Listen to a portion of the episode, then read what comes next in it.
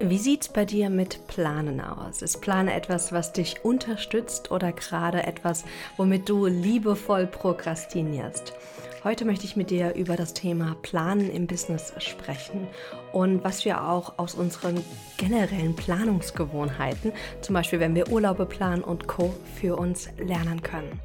Hallo und herzlich willkommen zurück auf dem Business Journal Podcast, dein Podcast für mehr Klarheit, Fokus und Selbstbewusstsein im Business. Ich bin Maxine Schiffmann und ich freue mich riesig, hier heute mit euch zu sitzen und dieses Thema zu besprechen, denn ich habe früher immer so die perfekten Pläne versucht zu machen, die mich total aus der Bahn geworfen haben. Und zwar lass mich dich ein paar Tage zurücknehmen. Und zwar war ich letzte Woche in Paris für einen Kurztrip. Und natürlich wollte ich auch ein bisschen Paris planen. Ich hatte nämlich eine gute Freundin, meine liebe Mastermind-Kollegin Johanna dabei, die Paris noch nie besichtigt hatte. Und natürlich wollte ich ihr dann bestimmte Dinge zeigen die sozusagen auf der Must-To-Do-Liste standen. Und dann dachte ich so, als ich Paris am Plan war, hm, Paris zu besuchen ist so ein bisschen wie ein Business aufzubauen. Du hast irgendwie tausend Aufgaben und Sehenswürdigkeiten, ähm, aber du kannst einfach nicht alles machen. Und genauso ist es ja auch beim Businessaufbau. Vielleicht bist du wie ich und es mangelt dir nicht an Ideen für dein Business. Du hast tausend Dinge, die du tun könntest, um dein Business voranzubringen. Und die alle kriegst du aber gar nicht in deinen Tag unter oder in deine Woche unter. Vor allem nicht, wenn du nebenberuflich gerade am Gründen bist oder wenn du nebenberuflich selbstständig bist. Da musst du einfach deine limitierten Zeitressourcen aufteilen. Und das führt natürlich dazu, dass du viel langsamer vorankommst, als du es dir wahrscheinlich gerade wünschst. Und ich möchte gerne mit dir das Thema Pläne kreieren ähm, besprechen, weil ich, wie gesagt, früher immer versucht habe, den perfekten Plan zu kreieren. Und es sah dann so aus, dass ich alles genau planen wollte. Also ich wollte, wenn ich zum Beispiel ein neues Projekt gestartet habe, lass uns mal ein Beispiel nehmen. Hm Podcast launchen. Dann wollte ich, dass ich nicht nur die nächsten vier, fünf Schritte habe, sondern ich wollte, dass ich ganz konkret weiß, was sind die, die 20, 30, 40 Schritte, um diesen Podcast in die Welt zu bringen und wollte dann, dass ich alles genau verstehe, dass ich schon Step 30 sozusagen im Kopf klar habe. Und das Spannende war, was dann nämlich passiert ist, dass ich oft dann A, keine Zeit mehr hatte, um dann in die Umsetzung zu gehen oder B, ich eigentlich dann so erschöpft war oder so ausgefüllt von meinen perfekten Plänen, dass ich dann auch nichts mehr getan habe.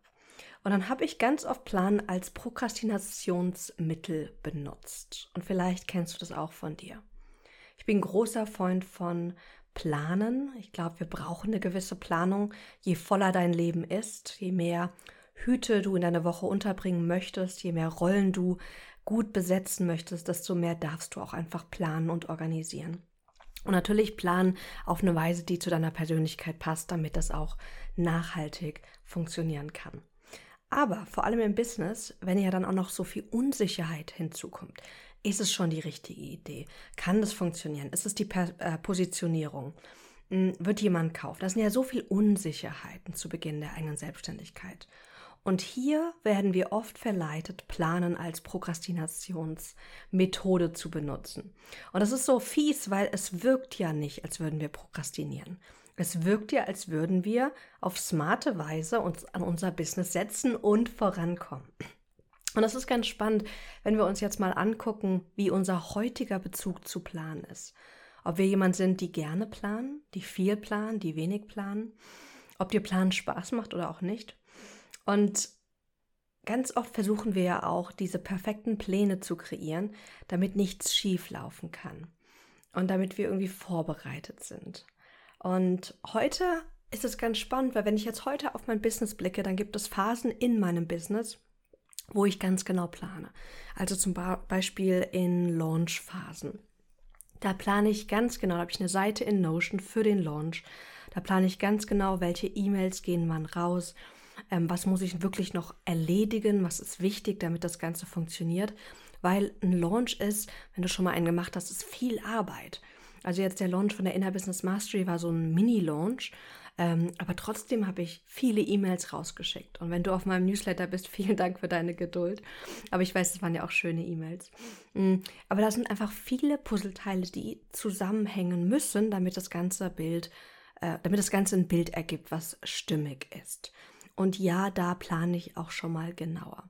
Aber hier merke ich auch, wenn ich dann zum Beispiel zu viel plane, dass ich mir da manchmal so einen Berg kreiere, den ich dann erklimmen muss. Und dann kommt so eine gewisse Demotivation, weil wenn, das, wenn sich dieser Berg, den du kreiert hast durch deine Pläne, zu groß anfühlt, dann hast du wenig Lust, das Ganze zu, äh, zu starten. Also weißt du, wenn, vielleicht bist du da anders, aber ich, wenn ich weiß, ich habe jetzt hier 20 oder 30 Kilometer steil bergauf ähm, um an diese Bergspitze zu kommen, fühle ich mich nicht so motiviert zu Beginn. Wenn ich aber weiß, so hey, ich habe jetzt ähm, die nächsten drei Schritte klar, die Route ist klar für die nächsten fünf Kilometer zum Beispiel und dann wartet da Meilenstein 1, nämlich, keine Ahnung, die Verkaufsseite für den Launch ist fertig, dann fühlt sich das machbar an. Da denke ich, ja, kann ich, kriege ich hin. Ich kann es ich kann's einschätzen. Und einschätzen ist immer super, super, super im Business, weil wir natürlich dann auch wirklich gucken können, haben wir jetzt gerade die Ressourcen dafür oder wie viele Ressourcen, Zeitressourcen, müssen wir noch kreieren, damit wir wirklich in die Umsetzung kommen und das Ganze auch fertigstellen. Also es gibt Phasen in deinem Business, da ist es wichtig, dass du genauer planst. Da ist es wichtig, dass du schon im Blick hast, was könnte noch auf dich zukommen. Ähm, was musst du noch später machen, damit nichts vergessen geht. Aber das Schöne ist, dass ich erlebe, dass die meiste Zeit heute in meinem Business viel lockerer gestaltet werden können. Dass ich nicht mehr alles durchplanen muss, sondern dass es eigentlich mehr wichtiger ist, Prioritäten festzulegen. Und wie wertvoll und schön das ist, wenn ich mir Raum für Flexibilität und auch Raum fürs Umentscheiden und Raum fürs Entdecken gebe. Weil das ist sozusagen für mich die Schönheit im Business, dass wir diese kreative Freiheit haben diesen Raum fürs Erleben.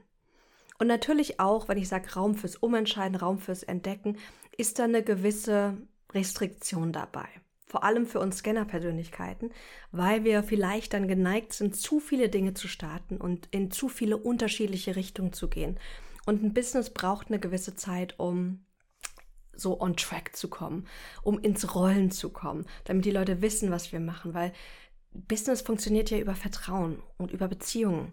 Und wenn du immer wieder was Neues startest, immer wieder für was Neues stehst, mal für Beziehungsaufbau, mal für, keine Ahnung, Webdesign, dann ist es natürlich schwierig für die Leute in unserem Umfeld, da Vertrauen aufzubauen. Vertrauen, dass wir das können, dass wir die richtige Person für diese Aufgabe sind, dass wir die Person sind, die die Transformation und die Lösung bringen können. Und da deswegen sage ich Raum fürs Umentscheiden, Raum fürs Entdecken mit einem gewissen Sternchen dran, weil wir trotzdem einen gewissen Fokus brauchen.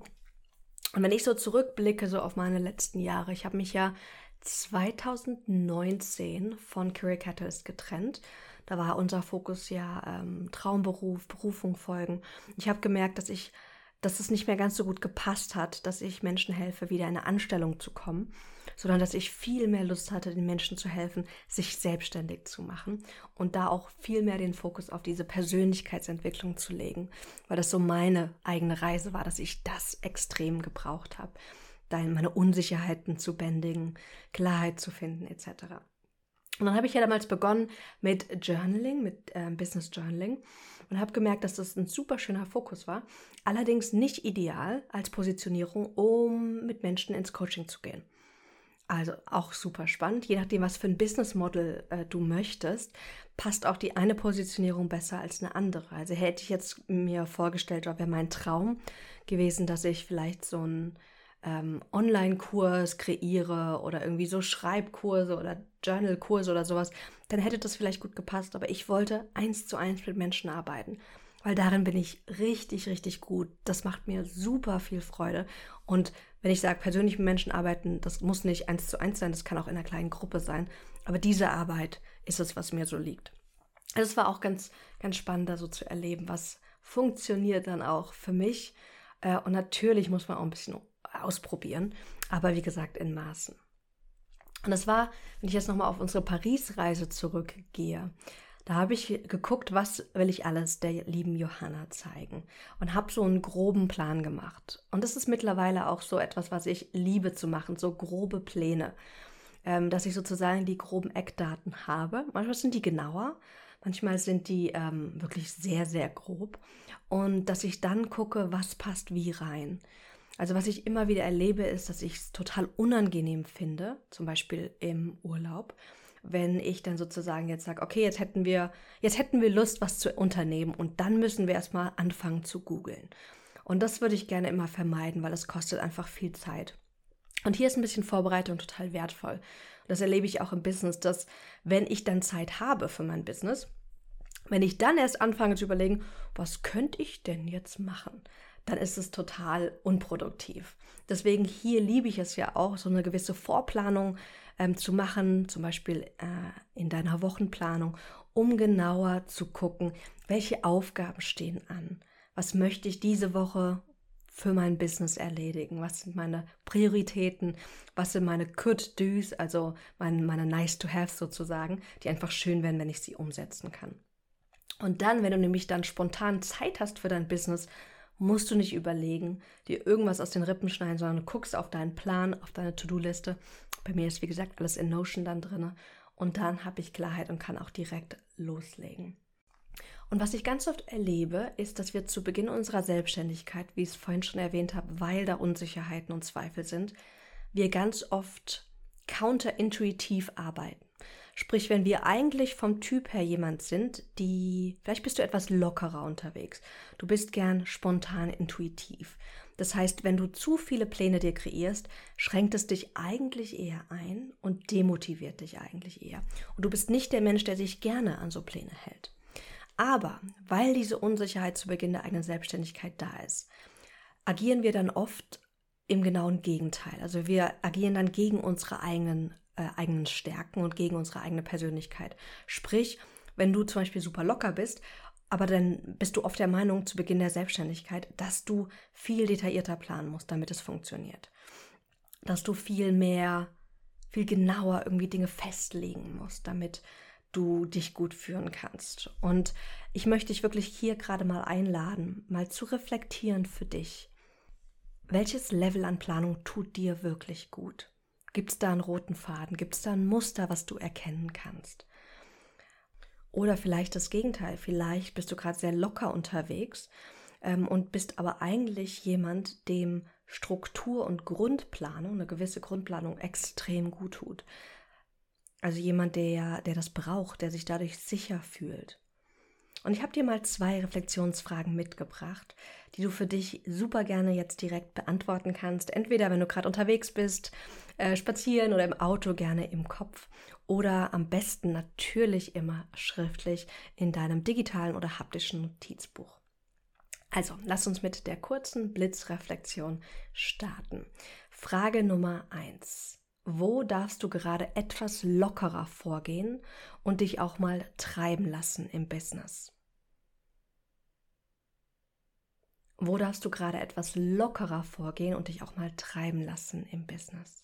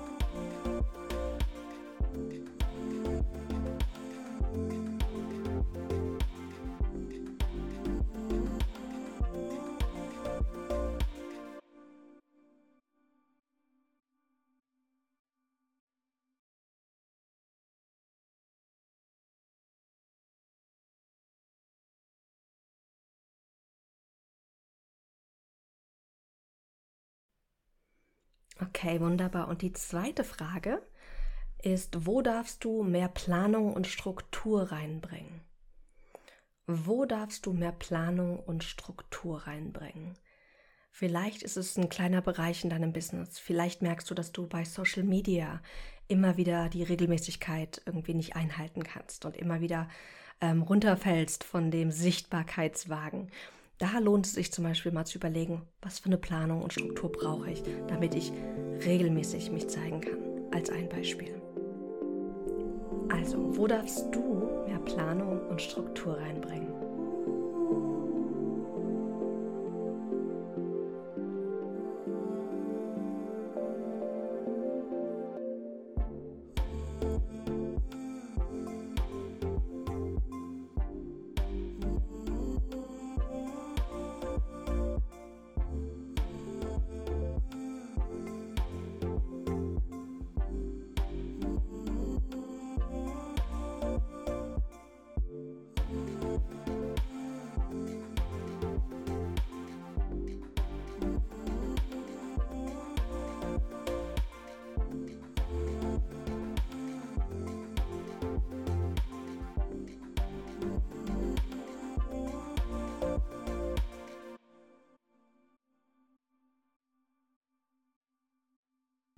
Wunderbar, das war's schon, was ich für dich heute habe. Ich hoffe, es geht dir gut.